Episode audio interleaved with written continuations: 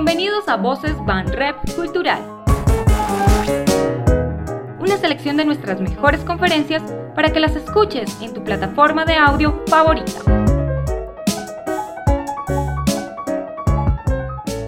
Roberto Pajarito Huitrago Dueñas es un ciclista profesional de ruta reconocido por ser el primer campeón boyacense de la Vuelta a Colombia.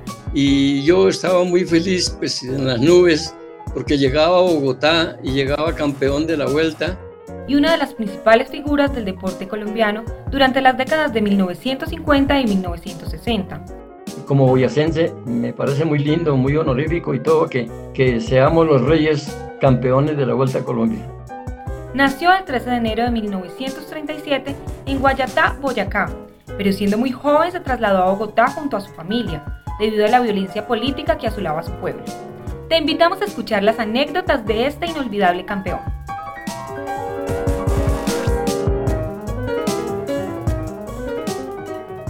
Hola, buenas tardes a todas. A don Roberto, que hace rato no lo veía, eh, porque justamente él fue el primer campeón boyacense de la web. O sea, pues Boyacá ahora es una de las, de las potencias regionales del ciclismo colombiano, pero en los primeros años no fue así. En los años 50, pues, Boyacá ocupaba un, un, lugar todavía eh, secundario, eh, pero justamente en, 1962, con el, con el triunfo de, de Pajarito Buitrago en Bogotá, comienza esa historia dorada de, de, Boyacá en, el ciclismo colombiano. Eh, don Roberto, usted tiene una cosa muy peculiar y es que la gente lo conocía más por su apodo que por su nombre. muchas veces Roberto Buitrago y la gente no tenía tan claro de quién estaban hablando, pero todo el mundo iba pajarito e inmediatamente sabían. Cuéntenos, por favor, de dónde sale el apodo pajarito. Sí, es, es un poquito larga, pero voy a reducirla por el año 1954 eh, organizaron una prueba en Bogotá, todos los clubes bicicletas de turismo, a la doble a, la Facatativá. Entonces tuve un pinchazo, me retrasé harto y de regreso los cogí en el Aranda porque la llegada al cementerio central. Entonces todo ese pelotón tan grande, en el sprint final quedé cuarto. Entonces un amigo mío que me iba acompañando en un carro le, quedó la impresión tan terrible, dije, después de que pinchó, se quedó, cogió el pelotón puntero y en el sprint final quedé cuarto. Entonces, él, eh, es decir, eh, abrumado por eso, dijo, este muchacho corrió como un pajarito por lo flaco que era y demás. Y así me quedé. Ese día se quedó en la prueba. Después siguieron haciendo pruebas ya en pruebas de Cundinamarca. Después ya pasé a bicicleta de carreras y siguió el, el, tal remoquete de Pajarito y pues nadie me conoce por Roberto Buitrago, sino por Roberto Pajarito Buitrago. Sí, señor. Ah, bueno, siguiendo con eso mismo de, del cambio de bicicletas, yo creo que usted me contaba que a su familia al comienzo no le gustó que usted comenzara a montar bicicleta. Eh, cuéntenos, por favor, cómo fue ese, ese, ese, comienzo de la afición por la bicicleta y por qué era que, que, que, en, que en su familia no les gustaba que usted se volviera ciclista. Pues la idea era que me gustaba mucho el ciclismo. En el 7 de agosto que venimos de Boyacá a, a pernotar a Bogotá, había en la esquina de la, manzana nuestra un alquiler de bicicletas. En esa época había en todas las partes de los barrios un alquiler de bicicletas y alquilaba bicicleta por hora. Yo hacía mis ahorros en la semana y lo poquito que reunía me iba, primero que todo, después de almuerzo, era alquilar bicicleta. Y ahí empecé a aprender a montar y a aprender a resistirme eh, con equilibrio en, la, en, la, bicicleta. Y me entró pues la fiebre por el ciclismo y seguí ahí hasta que al fin entré a una droguería en Bogotá como mensajero. Y ahí, como ellos suministran la bicicleta para domicilios, entonces ahí me fui entrenando en la bicicleta, porque es bicicletas bastante pesadas, y me fui entrenando y entre más montaba en bicicleta y pasaban los meses, pues más me gustaba. Y al final entonces de estar trabajando en la robería, me compré una bicicletica y ya por fuera de trabajo, lo que hacía era montar en bicicleta, solamente montar en cicla. Esa era la fiebre que llamábamos nosotros. Ahora sí, pues don, don, Roberto, como muchos ciclistas colombianos, o sea, como Ramón Hoyos, como Cochise, como Lucho Herrera, como el mismo Jesse Pira recientemente, eh, justamente fue mensajero y repartiendo cosas fue que se dio cuenta que, pues, que podía ser un ciclista competitivo. Entonces, después de esos primeros años, yo le quiero preguntar por un momento muy especial. Usted en 1957 gana su primera etapa de Vuelta a Colombia, que fue entre Armenia y Ibagué. ¿Qué sintió usted, que todavía estaba jovencísimo, había comenzado hace muy poco, cuando entró Ibagué primero y pues se dio cuenta de que se acaba de ganar una etapa de la Vuelta a Colombia? ¿Cómo fue la sensación en ese momento? Pues imagínese que lo máximo que uno aspira después de estar en bicicleta de turismo, luego la bicicleta de carreras, entonces ya pasa a otra categoría, que es, digamos, no profesional, pero bicicleta de carrera normal. Me inscribí para la Vuelta a Colombia y entonces fue la primera etapa que gané en esa vuelta, que me pareció grandiosa y pues imagínese usted el recibimiento en cada ciudad o cada población que llegaba a la vuelta, eso era una cantidad de, de gente terrible y uno se sentía pues muy, muy, muy contento, realmente sí. Y eso ayudaba también para tener más, más eh, ánimos y más fuerzas para seguir la Vuelta a Colombia hasta terminarla. Sí, o sea, ¿qué pensaba esa noche cuando tiene que ir a descansar y todo, pero pues usted se acaba de ganar una etapa? O sea, ¿cuál era la sensación que usted tenía en ese momento? ¿Pudo dormir bien o, se quedó dándole vueltas a, lo que había acabado de hacer? Sí, eh, impresionado, sí, en la noche, pues lógico que el sueño no fue igual, pensando que había cogido yo el cielo con haber ganado una etapa, pero llegaba el otro día, la etapa Ibagué Armenia, que me gustaba muchísimo porque era subir a la línea y bajar la Cararca y llegar a Armenia, una etapa muy dura. Entonces, los, los grandes opcionados a, ese premio montaña era Ramón Hoyos, era eh, Hernán Medina, era Javier Suárez, era Cochise Rodríguez, nada, todavía no estaba. Era pues poder ganar y gané ese premio montaña y llegué solitico a Armenia, pues ahí sí fue peor la, emoción y entonces eso lo hace subir a uno la, el, ánimo para seguir. Y así siguieron el resto, creo, gané tres etapas, me parece, o cuatro. Durante, estamos hablando, hablando de la Vuelta del 62, la que gané. Uh -huh. Y así transcurrió todo, todas las etapas muy lindas y todo. Entonces ya en la última etapa, mmm, eh, la última etapa era Dorada Bogotá. Tiene aproximadamente 220 kilómetros, con tres premios de montaña. El primero en el Alto de la Mona, que se llamaba, el segundo en el Alto del Trigo y el tercero en la Tribuna. Y ahí, cuando ya entramos a, de, de, de, Manizales a, a, a, Dorada, quedé con una diferencia a Cochise en segundo lugar con 10 segundos. Fue la primera vuelta a Colombia que si ganaba fui, era el primer campeón de Cundinamarca, porque siempre eran, eran los, los paisas, porque eran estaban muy bien entrenados y además corrían con dos equipos y yo, nosotros, yo no tenía equipos, pues prácticamente no tenía. Entonces salimos en la diferencia de 10 segundos, que la historia quedó que en una vuelta a Colombia de esas épocas, las diferencias eran minutos y horas entre los 10 primeros, porque era muy terrible, carreteras destapadas y muy, muy tremendas para, para poder transitar. Entonces estaba pensando yo, Cochise es muy veloz, entonces dije yo, yo subo los tres premios de montaña, llegamos a Facatativá y yo eh, pues corriendo en la bicicleta y pasando por los pueblitos y por los caseríos y todo, el estruendo tan terrible y el escándalo de, de Cochise y Pajarito, ¿quién va a ganar? Porque ya habían llegado más de 20 adelante. Es decir, los demás de pelotón no hacían sino, el, cuadro principal era Cochise y, y Pajarito ver quién se iba. Cochise me arrancó muchas veces porque él es muy veloz yo no era veloz, yo era más bien trepador. Me arrancó unas 15 veces, digo yo, no sé, 20 veces. Me arrancó, a, porque cuando me saque cuatro o cinco bicicletas se va. Eso es, eso es, eso es de ahí. Y yo era, como nosotros eh, decíamos en, decimos en el, ciclismo, en el ciclismo, chupando rueda.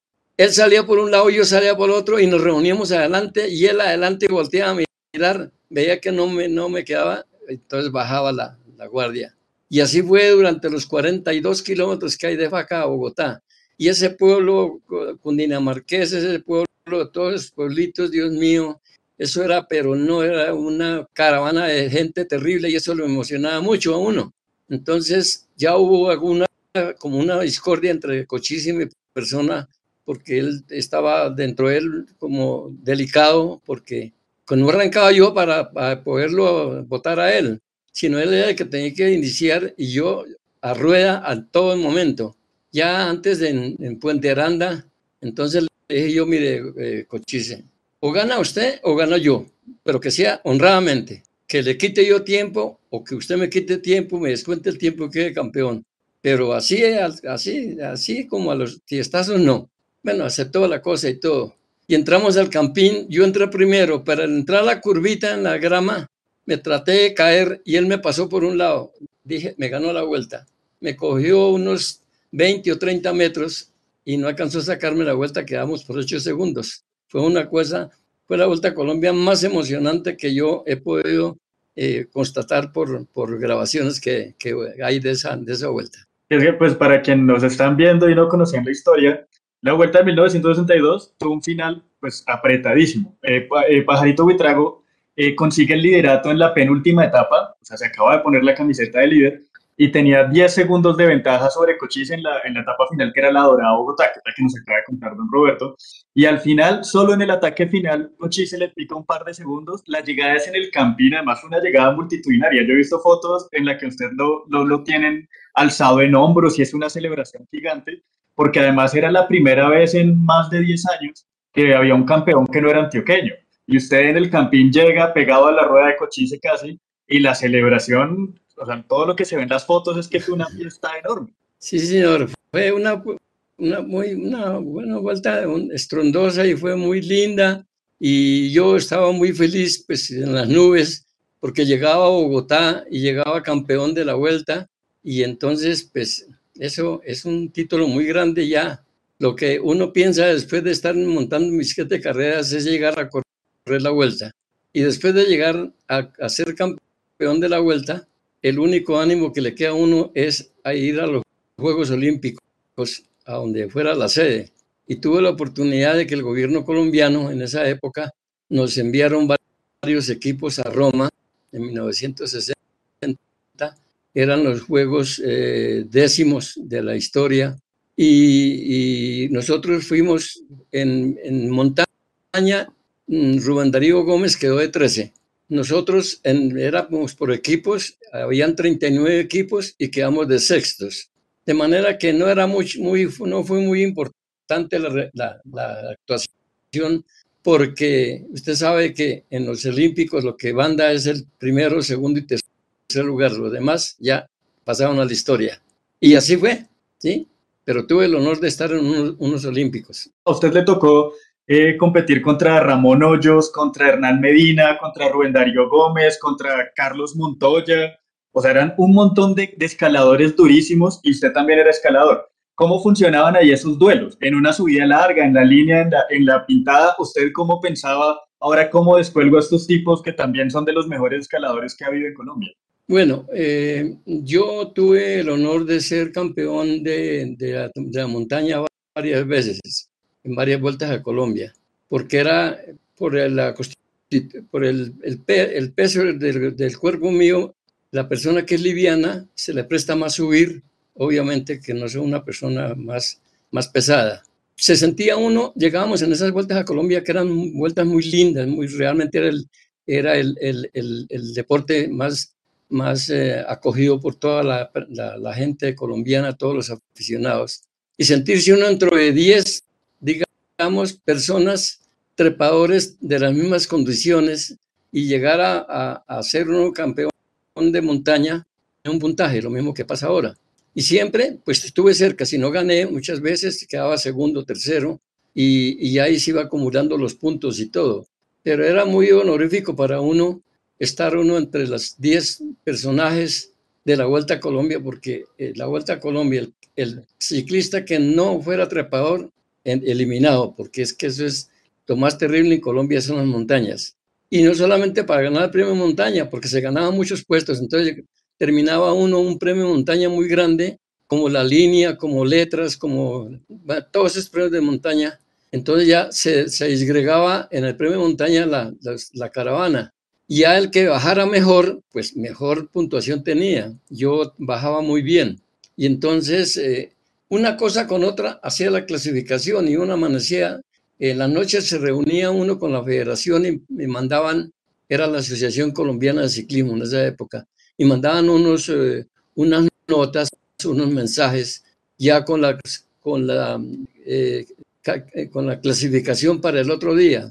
Entonces tenía uno ya una, una base para ir diciendo, bueno, yo voy segundo, voy tercero, me bajaron al segundo, subí al cuarto, así. Esa era la historia de cada, de cada noche que mandaban los mensajes de, de la Federación de Ciclismo.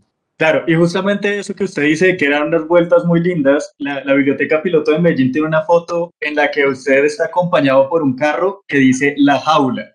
O sea, era Pajarito y su carro acompañante era La Jaula. Cuéntenos, por favor, quién iba en La Jaula.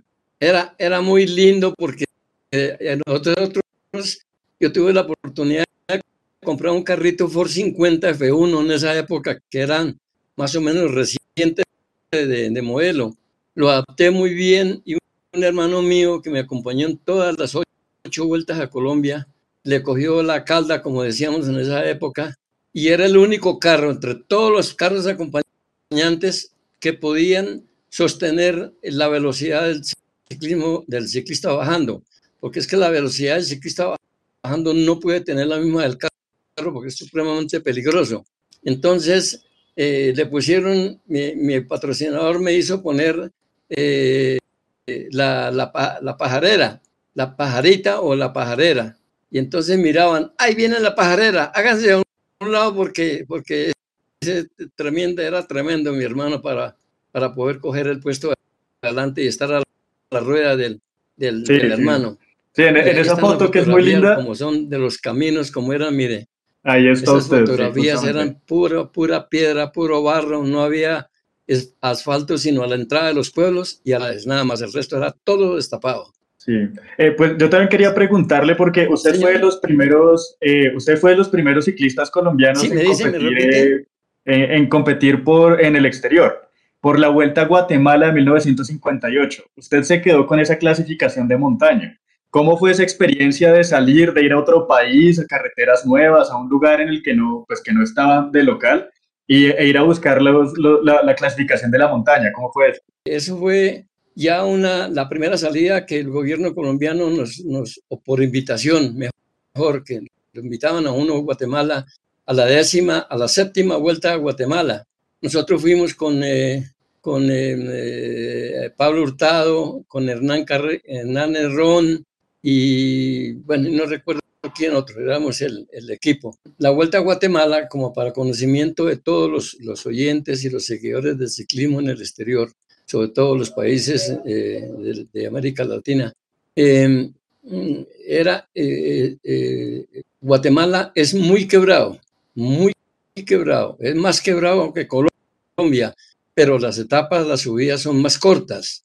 Si no es muy empinado, terriblemente empinado. Entonces, para nosotros nos sirvió en bandeja, porque imagínense, nos acostumbrados a todas las montañas aquí y, y allá, pues eran cortic más cortas, pero muy terribles. Yo fui rey de la montaña ya por mucha ventaja. Y Hernán Medina me da la impresión, bueno, no puedo recordar bien, fue campeón. Quedamos campeones segundo, tercero y cuarto. Eh, rey de la montaña y por equipos quedamos en primer lugar para nosotros se nos subió la moral y todo de saber que ya habíamos representado al país y fue un espectáculo y una experiencia muy linda. Yo le estoy preguntando a don Roberto por los equipos extranjeros que venían a la Vuelta a Colombia. Había equipos guatemaltecos, había habido equipos argentinos antes, y en el 1961, que él queda tercero en la clasificación general, eh, vino un equipo español muy fuerte, que sí, sí.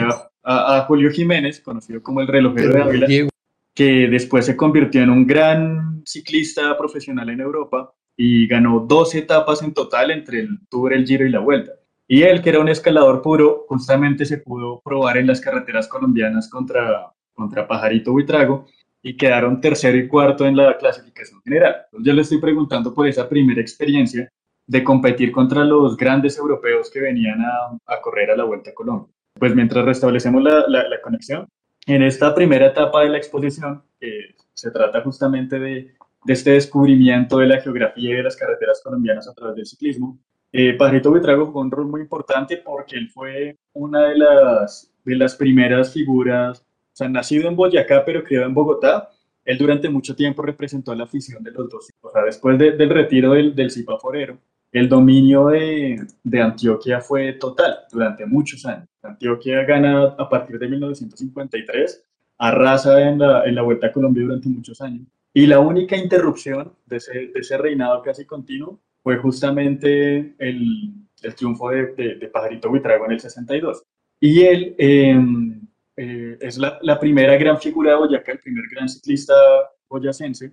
Eh, en un proceso que, pues, que no se va a terminar de consolidar hasta los años 70, con la llegada de la gran generación de boyacenses, Rafael Antonio Niño, Miguel Zamacá, luego Patrocinio, luego Fabio Parra, o sea, ese camino de, de, de, Boyacá, de, convertirse en una potencia ciclística, comenzó con, con Roberto Buitrago, quien, sin embargo, aprendió a, a montar bicicleta en, en Bogotá como suele ocurrir en muchas de las historias de, vida de los hijos de esta época, él tuvo que irse de su pueblo muy, muy joven eh, a raíz de la violencia política, de la violencia bipartidista, y volvió eh, a correr eh, con los colores de Boyacá ya en los años 60. Como, gran parte de la, de la, población de Colombia, él tuvo que, que mudarse huyendo de la violencia y solo pues, unos años después pudo volver ya como un héroe. De hecho, en, en Guayatá, en su pueblo, hay un pequeño, un pequeño salón museo dedicado a él.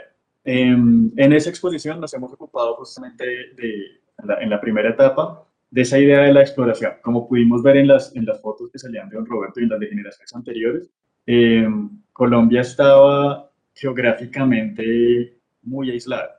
Por un lado, porque pues, la, topografía es, imposible, por eso él nos contaba que esos duelos en montaña, que solo son posibles en Colombia, del Alto de Minas, que son 42 kilómetros, del Alto de Letras, que son 80 kilómetros, de la subida de la línea, que incluso hoy es completamente pues, agotadora. Eh, toda esta generación de ciclistas empezó a recorrer ese, ese país eh, pues, en, en, carreteras destapadas, en barros, en quebradas atravesadas, eh, justo oía la conversación pasada en el programa con Ramón Hoyos y casi que eran unos pioneros del ciclocross, porque en muchos momentos tocaba echarse la bicicleta al hombro y, pasar por encima. También hablábamos de la, de la participación de, de, este equipo colombiano en la Vuelta a Guatemala, porque fue parte del comienzo de la internacionalización del ciclo colombiano. O sea, justamente el proceso que vamos a ver en los 70 con Cuchilla y en los 80 con los equipos de Barta y Café de Colombia comienza aquí cuando Colombia empieza a tomar una diferencia con, con, el resto de países latinoamericanos. O sea, cuando nos comenzamos a convertir en una potencia regional, como contaba don Roberto, ellos van a la vuelta a Guatemala y se quedan con los cuatro primeros puestos y con el, la clasificación de la montaña. Lo mismo va a pasar unos años después con la vuelta al Táchira y la vuelta a Venezuela, con la vuelta a México. Es entonces un proceso de crecimiento gradual eh, a medida que Colombia se obsesiona con el ciclismo, porque como pudimos ver en, en las fotos, los recibimientos en cada pueblo y en cada ciudad era de miles de personas. O sea, eran, celebraciones masivas, los ciclistas eran héroes populares y eso nos empieza a diferenciar gradualmente de los otros países del continente. Y en estas primeras carreras, en, las, a las que van, a la, Vuelta a Guatemala, que, que, Don Roberto en particular se destacó mucho, ahí es cuando nos empezamos a hacer un, un nombre regional, cuando ya todo el mundo empieza a darse cuenta de que los mejores ciclistas de Latinoamérica eh, son colombianos. Eh, por eso mismo es que eh, Colombia se vuelve, cuando la situación de orden público lo permitía, un lugar de entrenamiento de, de, ciclistas europeos muy importantes. Ese proceso comienza en 1952 con José Bellaer, que gana la segunda vuelta a Colombia y antes había sido campeón olímpico y corrió el Giro y corrió el Tour y vino para la inauguración del velódromo de la, de la primero de mayo y se quedó toda la vida, pero sigue ocurriendo muchos años después. hay muchos grandes ciclistas que, que vinieron a, a, Colombia a entrenar, a inauguraciones, a publicitarios o a competir en serio. En un rato, cuando podamos volver a hablar con, con don Roberto, eh, seguiremos hablando de, de, de, Julio Jiménez, que es uno de los grandes nombres que estuvo en Colombia, y también le quiero preguntar ahorita por la visita de Fausto Coppi, del campeonísimo, en 1958. Ahí tenemos a, de, vuelta a don Roberto.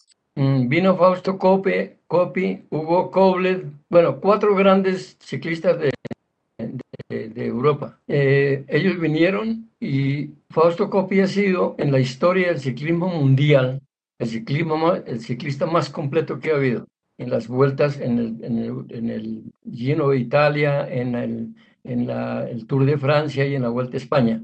Es el ciclista más grande. Tuvimos la oportunidad que lo invitaran porque la gente estaba ansiosa por, conocer el ciclista más grande del mundo.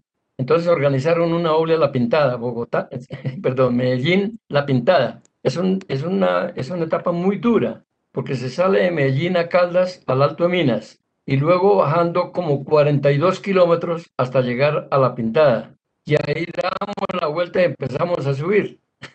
ellos eran también trepadores, pero no igual, ni la montaña que encontraron no era la que ellos querían. Entonces ellos llegaron prácticamente bien, bajando, siempre no ocuparon muy buenos lugares. Hubo unos distanciamientos entre, todos los ciclistas colombianos y ellos. Empezamos a subir de la pintada y por ahí como los cinco kilómetros se bajó uno de los cuatro y dijo, no, yo no sigo más. Esto es muy duro. Quedaban tres. Como la mitad se, se, se cansó el otro, no pudo con la montaña y se retiró. Y antes del Alto de Minas se retiraron todos y no llegó ninguno. no clasificó ninguno, se retiraron. Muy pues, eh, para ellos. Sí, en lo que yo he leído, que además ese día estaba haciendo un calor húmedo terrible, o sea que justamente que, que Fausto Coppi casi le da una pálida porque no estaban acostumbrados al calor y a la humedad de, de, esa, de esa parte de, de Antioquia. Lo que pasa es que sí, ellos no están acostumbrados a eso porque en Europa, en ningún país de Europa, hay las montañas tan, tan supremamente largas que ellos no aguantaron. Ellos pensaron que eran el premio montaña de primera y segunda que se ve en la Vuelta de España y en, el Giro, el Giro Italia de Francia, que aquí eran unas subidas iguales y que podían hacer papel, pero cuando encontraron, imagínense, desde la pintada hasta la línea son 42 kilómetros subiendo. Entonces ellos no aguantaron y lógicamente ellos se fueron muy, muy tristes porque pensaban venir a barrer con todo lo que había aquí.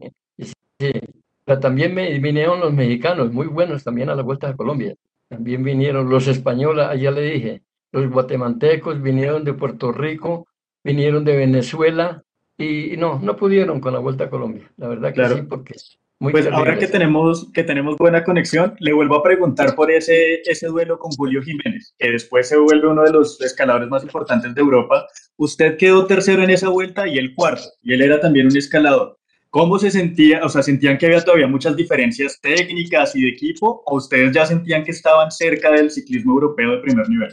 No, ellos tenían, tenían mucha posibilidad de ganar una vuelta a Colombia tenía mucha, Julio Jiménez especialmente fue la figura, pero no pudo porque hay una etapa que fue terminada en Bogotá, era creo de Melgar a Bogotá, y, y lo dejamos escapar en su pasando Fusagasugá al Alto de San Miguel, pensando que eh, lo cogemos aquí arribita, eso déjelo que se vaya.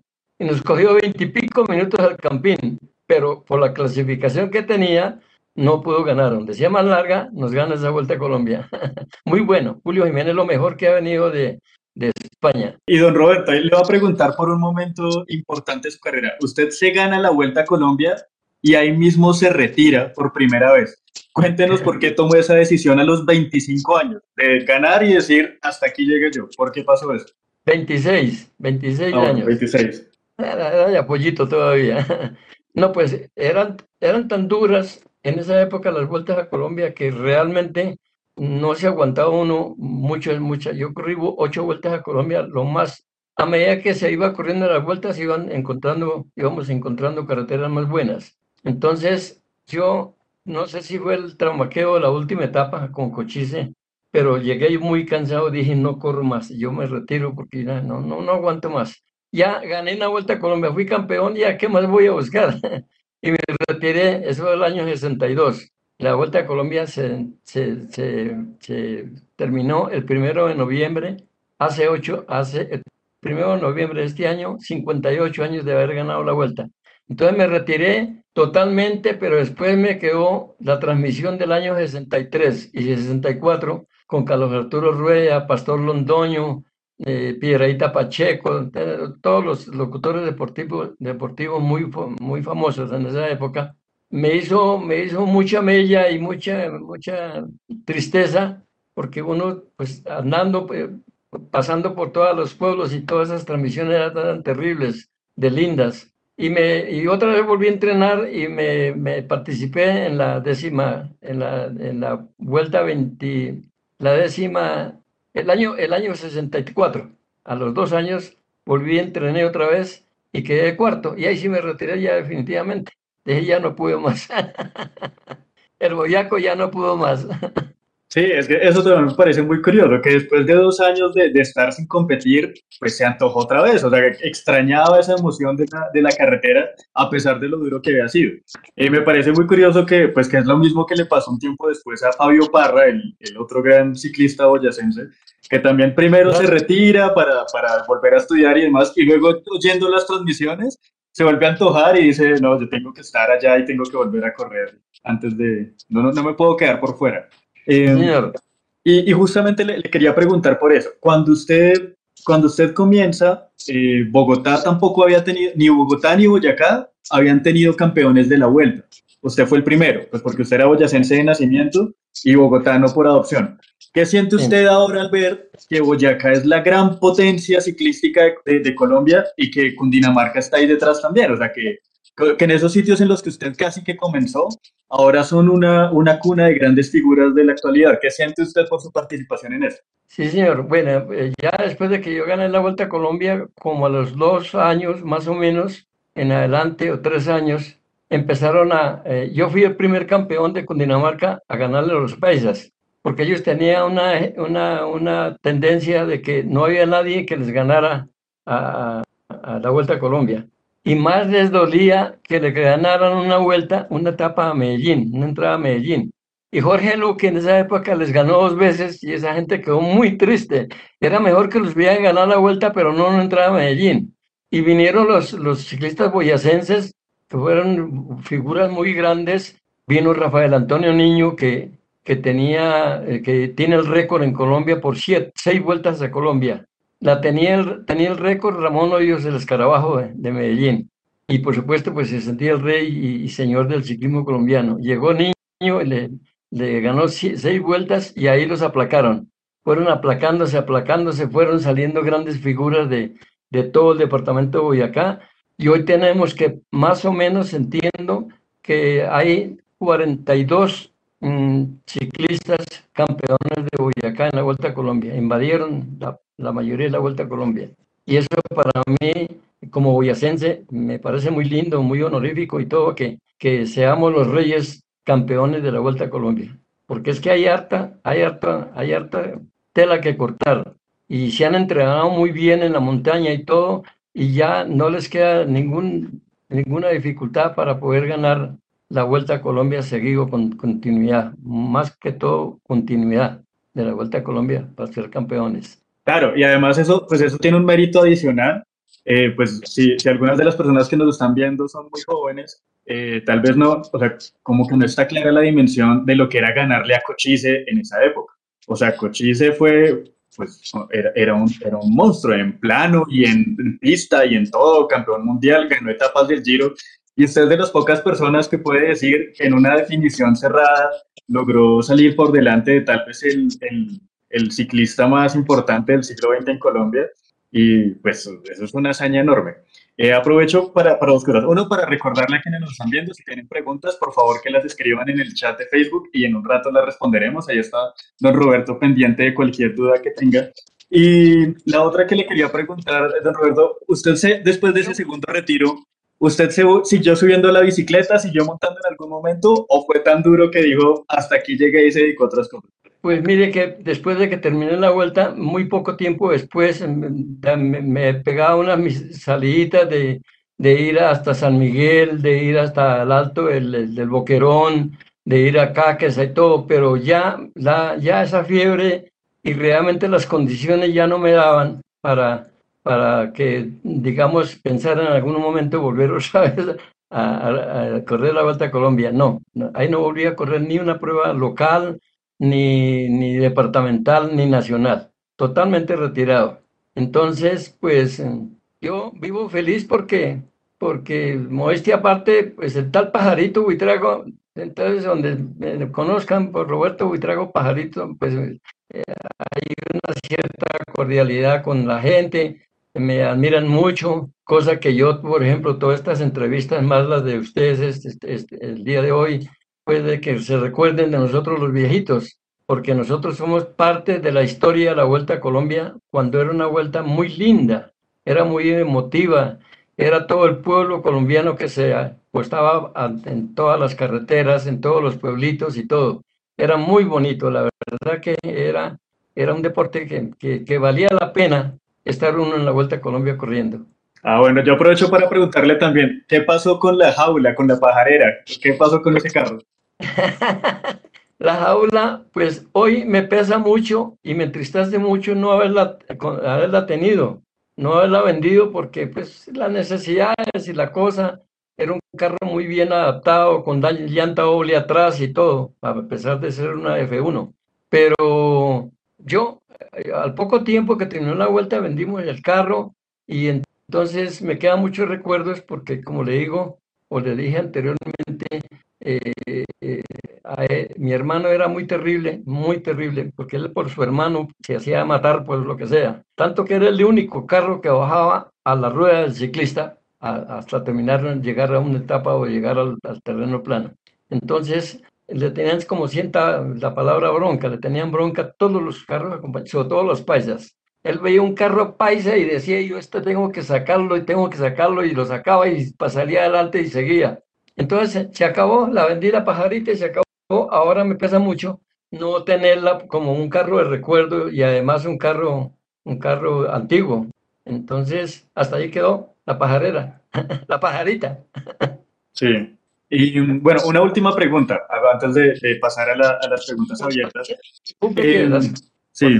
A, usted le tocó correr en una época en la que todavía era todo amateur, era época de ciclismo aficionado y en muchos sentidos se perdía más plata de la que se ganaba corriendo.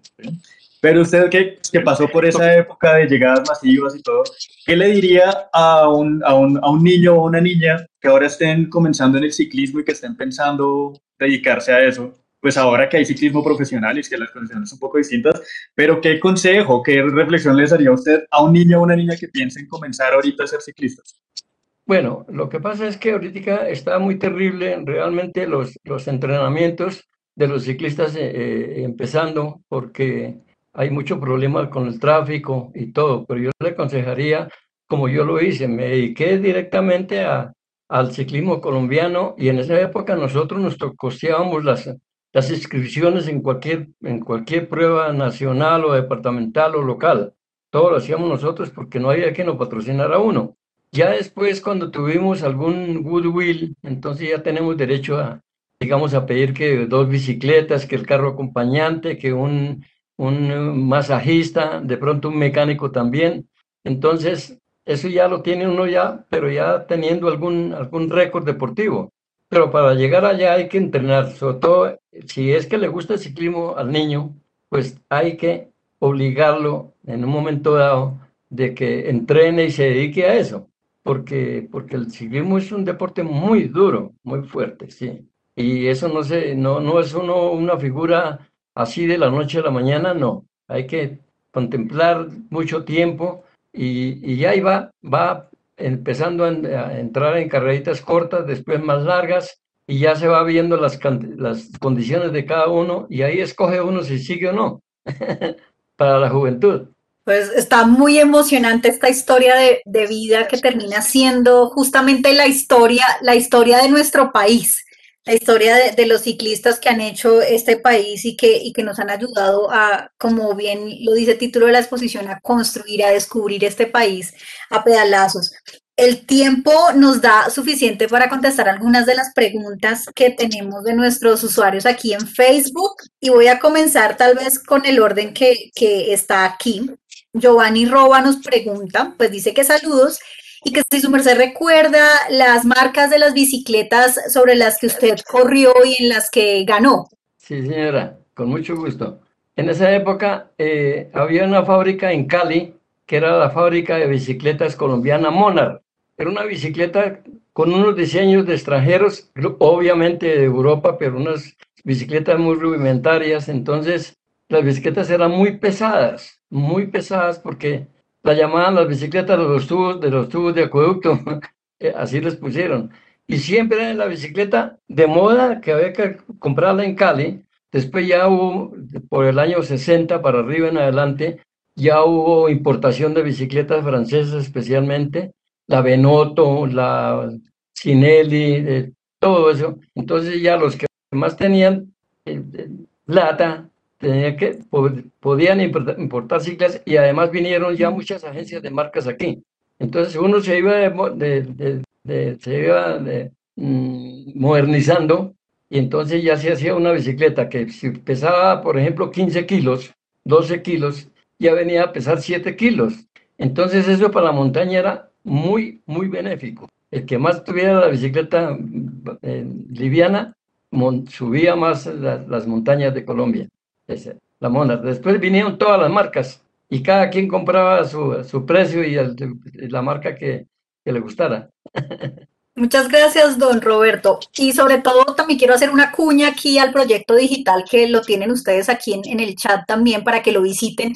Y hay una cosa bien curiosa que, Diego fue descubriendo en la medida de, la curaduría del, del, proyecto digital y es que estas marcas de bicicletas tienen unos registros de publicidad muy bonitos en prensa. Y ahí hicimos una pequeña selección también como de la evolución de la publicidad de las bicicletas a lo largo de los años. Entonces van a poder ver algunos recortes de prensa bien, bien bonitos y seleccionados de estas marcas de bicicletas que don Roberto nos ha mencionado. Tenemos otra pregunta por aquí de Elvira Cárdenas. Ella pregunta que si su merced conserva alguna de las bicicletas con las que corrió en su momento. Pues mire que mi bicicletica, la que gané la Vuelta a Colombia, una bicicleta Benoto, que yo mandé a hacer en Vironelli, en, en, en Italia, a las medidas ya se daba uno el gusto de hacer, mandar a hacer la bicicleta del peso y las medidas que uno necesitaba. Y con esa corrí la vuelta que gané, toda la, me aguantó la vuelta a Colombia, porque las vueltas a Colombia anteriores, los carros acompañantes llevaban hasta cinco bicicletas. Allá en la parte de encima unos soportes, en caso que uno pinchara, cambiaba de cicla, no había necesidad cambiar rueda, pero que antes de eso había que hacer cambio de rueda, le cogían a uno un cuarto de hora, 20 minutos eh, para coger el pelotón otra vez. Eh, la bicicleta con que corrí la Vuelta a Colombia y gané la última etapa de Bogotá, la conservaba muy bonita y en ella salí, salí varias veces y aquí cortico al parque, todo lo que sea. Pero entonces ya últimamente ya la dejé, la dejé ordenadita, la tenía muy bonita. Pero entonces resulta que voy acá, eh, Guayatá, en el Valle de Tensa, es mi pueblo natal entonces, allá hicieron una, en la Casa de la Cultura, hicieron un cuarto especial como un museo, eh, haciendo homenaje a mi persona. Entonces, allá en muchos encuentros allá de la alcaldía y demás, decían, ¿por qué no nos traen las fotografías para poner ahí? Allá las llené de fotografías a ocho columnas originales de los periódicos del día que gané la Vuelta a Colombia. Y los tengo aquí en mi casa todavía. Entonces llevé todas las fotografías, algunos recuerdos y, estaba muy contento. En otra reunión, otro homenaje que me hicieron, ay, me dijeron, ¿por qué no nos regala la bicicleta?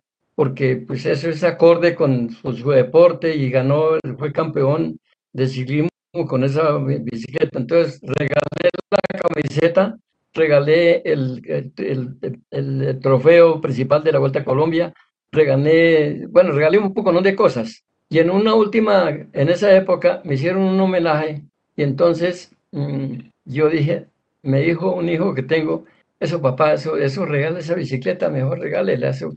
Mañana yo ya no, no, no contamos con esa, o se le pierde, o se la roban, como ahorita que estuviera. Entonces, me invitaron esa vez allá y les llevé de sorpresa mi bicicleta, como gané la Vuelta a Colombia. Entonces las regalé allá eso fue una, un agasajo muy terrible, una, una, un homenaje que realmente para ellos fue regalar mi cicla y la que ha ganado la vuelta y todo, y allá está, con una serie de fotografías. Ahora voy a llevar más fotografías que tengo que no tienen allá y una parte, ojalá que pueda llevar algunos trofeos que tengo, hartísimos, ahí tengo más de unas 40 copas para mandarlas brillar y llevarlas a Guayetá para que completen el museo. Qué bonito, don Roberto. Y ahora pues tenemos también en el proyecto digital una muestra de fotografías suyas y de ciclistas también de su época muy bonitas que no solamente van a estar en un museo, sino que están a disposición de cualquier persona que tenga internet. Entonces también es un, es un regalo bonito que, la biblioteca hace para, para este ejercicio de, de recordar el ciclismo. Don Roberto, aquí tenemos otra pregunta de Julián Sánchez él pregunta que si su merced recuerda quiénes eran los mejores ciclistas de Cundinamarca cuando usted empezó a montar bici. Muchos. De aquí hubo, por ejemplo, Álvaro Pachón fue campeón de dos vueltas a Colombia. Miguel Zamacá, estamos hablando de Boyacá. Miguel Zamacá ganó dos vueltas a Colombia. O de Boyacá, pero cuando usted comenzó, eh, don Roberto, porque ellos vienen justo después, pero cuando usted comenzó, ¿quién era el, como el duro local que usted, pues que usted admiraba? Sí, estaba Pablo Hurtado, que fue un tipo muy nombrado. Eduardo Bustos también no fue campeón, pero también. Eh, Jorge Luque hizo mucha publicidad porque se entró dos veces a Medellín ganando la etapa. Eh, José J. Duarte, Luisa Silva, em, muchos ciclistas, ¿qué más les cuento yo? Bueno, muchos más. Y, todos esos para mí fueron ya, los admiraba, pero ya fue en mi época de ya retirado para, para, acá. Pero ellos los, los, los, admiré muchísimo.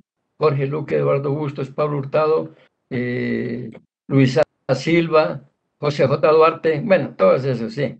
Fueron los que admiré muchísimo y eso me llevó a hacer que sobresaliera yo, pues con alguna, alguna eh, duda, alguna ayuda de ellos y compartíamos mucho, entonces entrenábamos mucho y entonces hacíamos una especie como de carrera. Nos íbamos al, a Caquesa, por ejemplo, en entrenamiento, pero ya para arriba ya se estallaba el, el fuego y el que más huyera y el que se quedó, se quedó y era como una competencia y esperaba uno en el boquerón a que vinieran todos para poder llegar a Bogotá. Y así era pues, al lado de San Miguel, de Fusagasugá, del Alto del Trigo, de... Sí, así. La pregunta iba a que si a usted le ha gustado ese apodo, ¿le gustó, no le gustó? ¿Se siente identificado con él? Sí, señora, totalmente identificado. Porque, aclaro las cosas, eh, los remoquetes fueron muy famosos, siempre fueron en esa época de Carlos Arturo Rueda.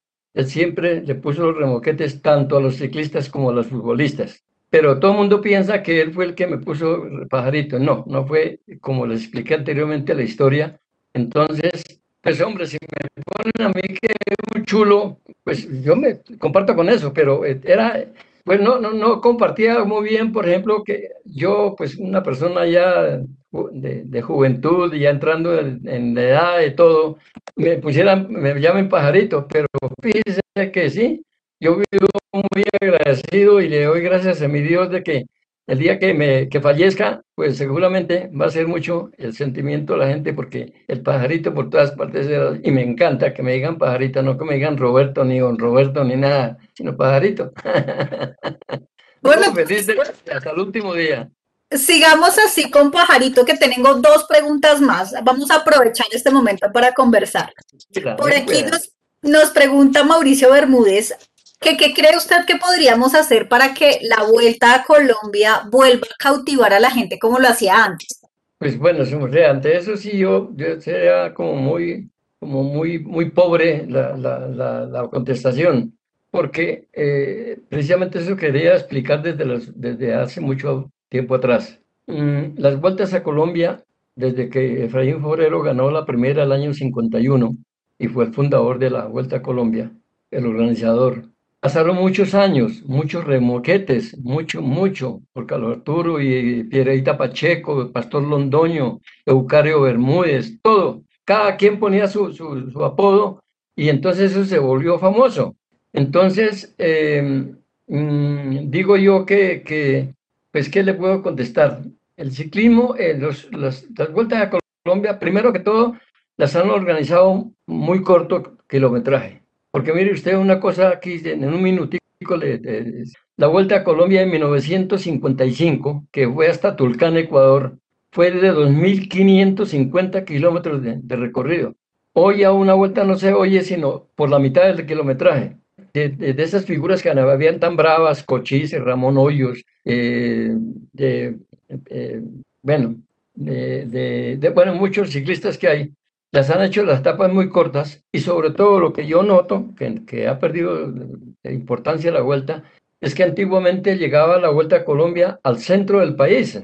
Por ejemplo, llegaba a la Plaza de Bolívar, llegaba, después ya dejaron eso, ya llegaba al Campín, entonces la gente tenía mucha oportunidad de ver, se iba para ver el campín, ver a, terminar la vuelta a Colombia el campín y muy lindo. Pero ahora las vueltas a Colombia no las han dejado entrar al centro de la ciudad. ¿Cómo le parece que, por ejemplo, llega por el lado del occidente, termina la vuelta a Colombia en Facatativá? Si viene del norte, termina en La Caro. Entonces, eso la gente ya no pudo, no pudo verlos a sus ídolos. Y, y, y, se ha ido desmejorando, se ha ido empobreciendo. Y, ya hoy la vuelta a Colombia, pues ya es como cualquier periodista que hay. Sale en el periódico titulito. Eh, ganó Pedro A. López. Ya, listo y sale una, una cosita así por la clasificación general, entonces la gente no tiene, ni sacan fotografías, ni nada. En nuestra época, yo tengo el, el honor de, de, que la época de anteriormente que levantaban, de, que le hablo de la vuelta, sacaban en cada página a ocho columnas. Periódico que era anteriormente ocho columnas, hoy es de seis, ahora es una paginita pequeñita. Y sacaban a título, Roberto Buitrago ganó Bogotá-Armenia. Jorge Luque ganó a Medellín. Entonces era muy bonito. Pero hoy, como le digo, sacan una cosita así de la vuelta. El, el campeón de la vuelta a Colombia fue fulano de tal, tal. Ya, no pasó más. No hay la publicidad que la gente le guste, ni de verlos por las carreteras porque, porque, porque ya no les gusta. Simplemente fue una cosa que pasó ya, una historia. Sí, eh, pues justamente en la última edición de la vuelta, la vuelta volvió a entrar y terminar en Bogotá. La última etapa fue un circuito y fue un gran éxito de público. Y hay algunas voces, y yo estoy completamente de acuerdo, que creen que debería volverse una tradición eh, que la última etapa sea un circuito en Bogotá, algo parecido a la llegada siempre a, a París del Tour, a mí algo así me gustaría justamente por eso, porque fue la primera vez en muchos años que la vuelta tuvo un final con miles de personas eh, alentando a los ciclistas y creo que podría ser una buena alternativa para, para volver a cautivar gradualmente el público. Sí. Basta con que fuera, que no fuera un circuito que realmente me parece a tipo europeo. En España, en Francia, en Italia, siempre la última etapa es una etapa como de exhibición, digamos, para la gente que no los conocen. Pero aquí debían de ser eso. Realmente eso, la Vuelta a Colombia perdió mucho auge, mucha importancia y, perdió que las ciclistas pudieran, las, las, los aficionados pudieran ver sus ciclistas en un circuito, por ejemplo en el Parque Nacional, eh, una contrarreloj como terminó la, la, la, vuelta, la vuelta a España. Y, y, eso hace mucho que, que la vuelta vuelva nuevamente a, a, a cobrar su, su, su importancia y, ojalá volviera otra vez como en las épocas anteriores, que era muy linda. Por lo menos si no llegara así, por ejemplo, por llegar, por ejemplo, al Estadio del Campín. Eso era una, una, costumbre ya la gente que si querían verlos cerquiticas se iban al estadio. Si querían verlos más lejitos, a las entradas. Imposible, una, póngale una entrada desde Huacatativa a Bogotá, el, el, la cantidad de recorrido para poderlos ver y poder sostener esa emoción tan terrible que, que era en esa época. Entonces yo creo que eso ha sido un motivo grande de que haya perdido auge la Vuelta a Colombia. Pajarito, por aquí Julián Sánchez, que, que, ha investigado también el tema de los primeros años del ciclismo, dice que él encontró un recorte de prensa, vamos a ver si su merced recuerda, de trepadores del Alto de Boquerón que su merced ganó en 1957 al parecer es como la primera persona que ha conquistado esta montaña y él le da el nombre como del primer rey de la montaña del Alto del Boquerón. ¿Se recuerda un poco esa, esa competencia? Sí, señora. Eh, yo recuerdo muchísimo porque el solo hecho de, saber que uno llega a ganar una etapa y, y, de ser una etapa terminante de la Vuelta a Colombia a, a Bogotá, pues era una cosa muy linda, porque soy de aquí, soy boyacense, pero estoy en Cundinamarca desde el año, desde, tenía 12 años en adelante. Entonces era muy lindo, realmente muy lindo, muy lindo. Y cualquier, así no fuera un premio montaña Bogotá, cualquier premio montaña, la gente le gustaba mucho salir a, a, los premios de montaña a ver los ciclistas, porque los podía ver cerquitica, cerquitica, ahí los podía ver, el embalaje, la distancia entre uno y otro, todo eso. Y fue muy grande para mí, realmente ese, ese triunfo. Sí, señora. Don Roberto, mejor pajarito Vitrago, le agradecemos inmensamente habernos dado la oportunidad de compartir con usted hoy esta, esta charla. Diego, también mil gracias por participar en esta conversación. Bueno, muchas gracias a ustedes por esta invitación, por tenernos en cuenta, a los directivos de, la, de la Biblioteca Luis Ángel Arango, a los directivos que se acordaron de nosotros y la gente le gusta muchísimo eso y de todas maneras estoy dispuesto. Cualquier cosa se comunica conmigo, pero no me digan dónde, dígame pajarito. Muchas gracias.